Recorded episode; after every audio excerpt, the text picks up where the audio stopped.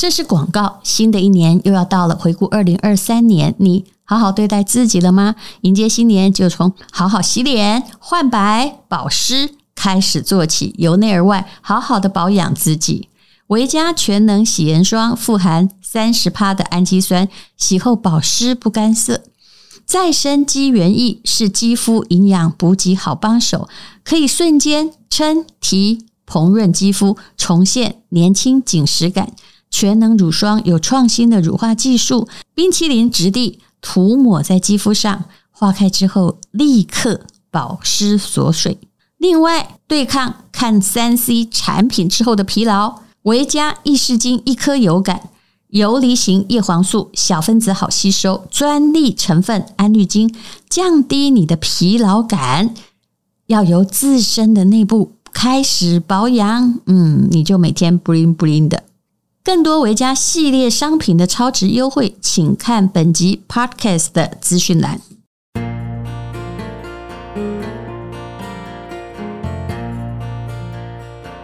今天是美好的一天。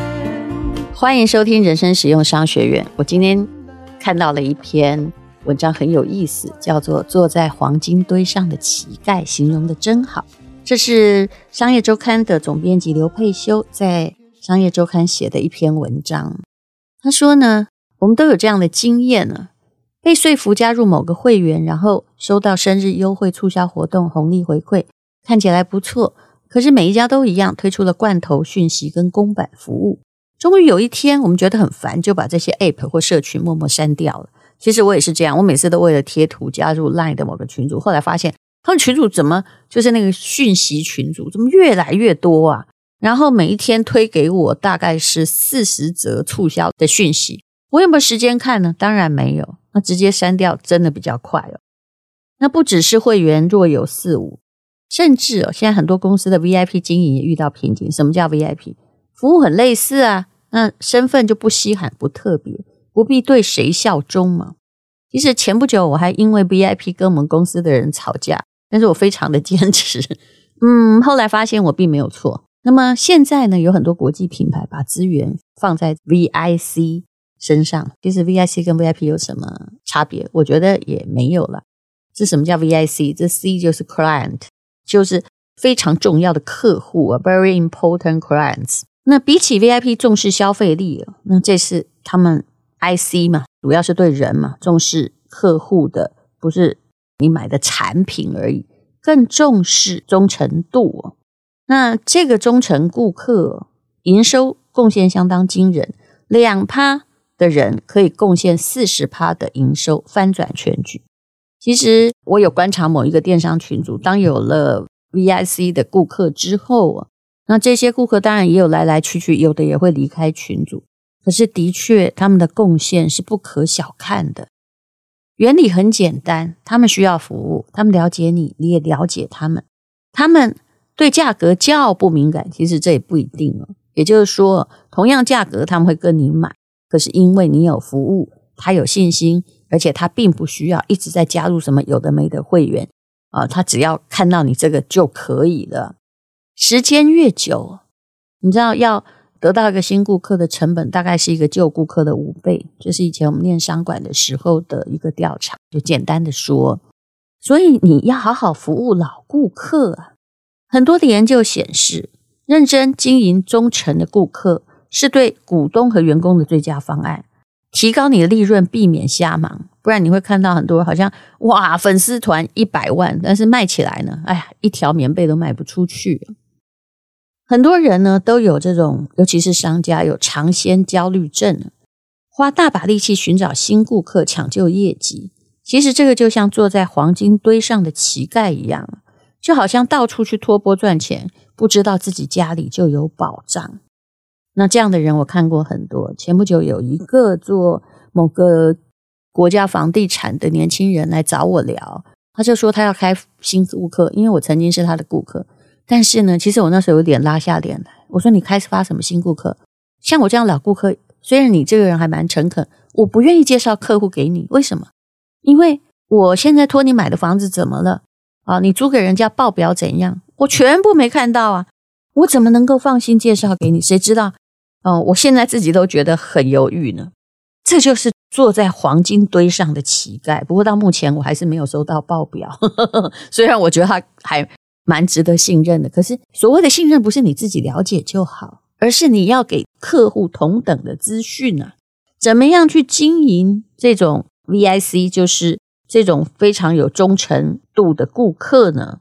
有一位台大国企教授啊，就给出了一个答案，也就是你要看到人性啊，人性一点都不抽象，你必须跟他们对话，看出他的痛点和需求。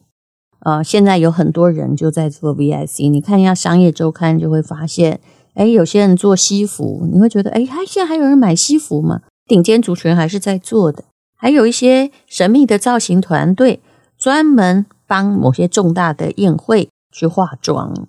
当然，这如果你不做到 number one 呢，你这样搞是不行的。还有这钟表行，现在钟表好像你觉得根本不是计时用的，对不对？可是它还是可以留住它的高价值的客户，只要能够好好把握，而是不要一直哦像无头苍蝇一样在寻找新客户。那么或许你就会得到什么叫做维持你的企业经营的黄金命脉。什么叫不断背弃客户呢？不断寻找新客户似乎是一种必须，但是不要让旧客户觉得不高兴。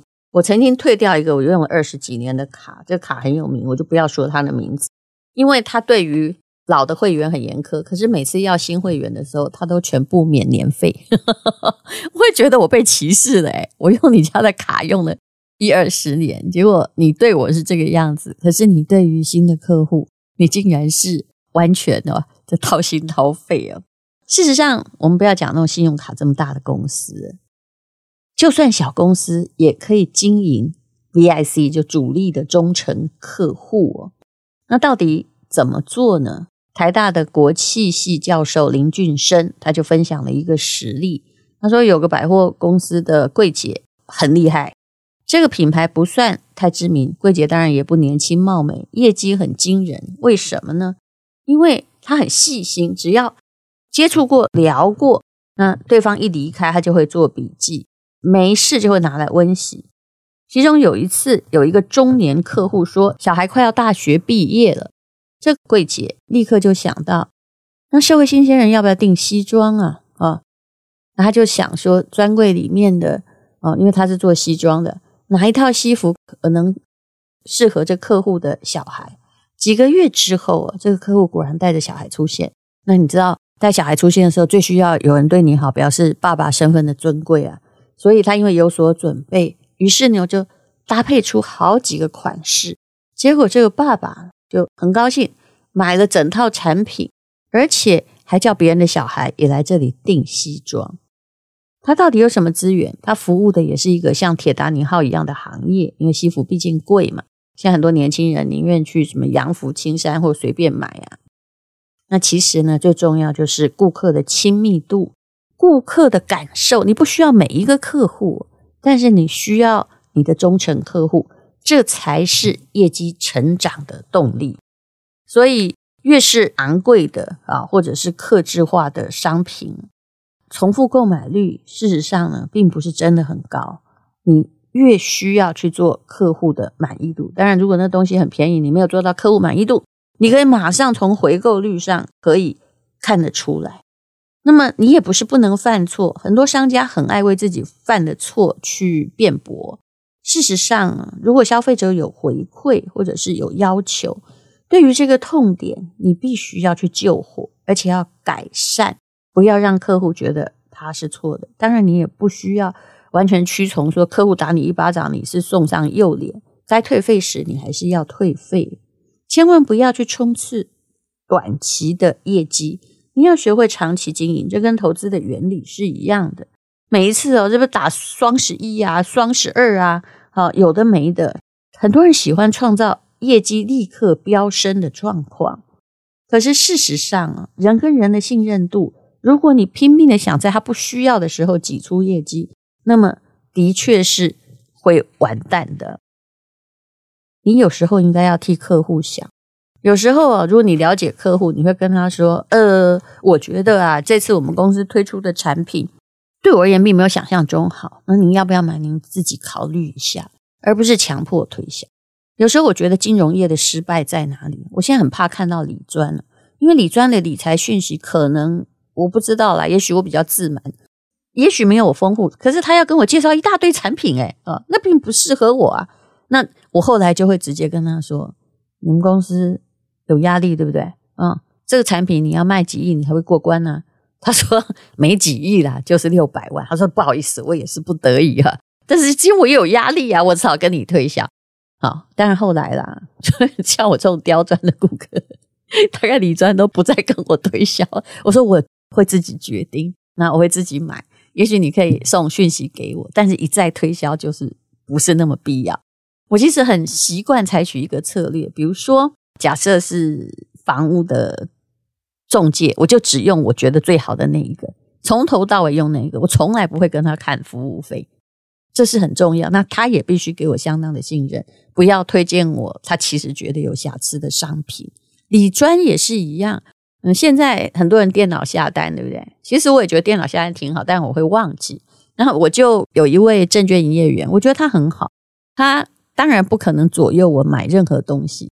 可是我会跟他说：“哎，那个我很忙啊，你提醒我，我大概每个月的几号要买 ETF，我宁愿业绩给他做，然后多少钱帮我设买这个股票哈，因为我买的都是定期定额，我当然也可以进这个电脑啊或 App 去设啊，因为我想让他赚到钱，那你就知道这是什么样的关系。人跟人之间最重要的就是这种互助，还有合作互信的关系。”虽然我在一个充满了利益的时代，但是我很知道，你如果要追求利益，你要先有朋友。那对于有些网络上就是动不动啊就到处攻击别人，哎呀，你是会有短期流量，你不会有朋友，这就是人生最严重的事情。我觉得我今天大概把上周的那一期封面很有趣，叫做“决胜两趴的超级顾客”就讲完了。其实这是一个长期主义，而不是一个短期主义的问题。千万不要只顾短期。去忽略了你的长期主义。谢谢你收听人生实用商学院。今天是勇敢的一天，没有什么能够将我为难。今天是轻松的一天，因为今天，天又可以好好吃个饭，做爱做的事。唱我爱唱的歌，吃我想吃的饭，尽量过得简单，做爱做的事，唱我爱唱的歌，吃我想吃的饭，尽量过得简单，尽量过得简单。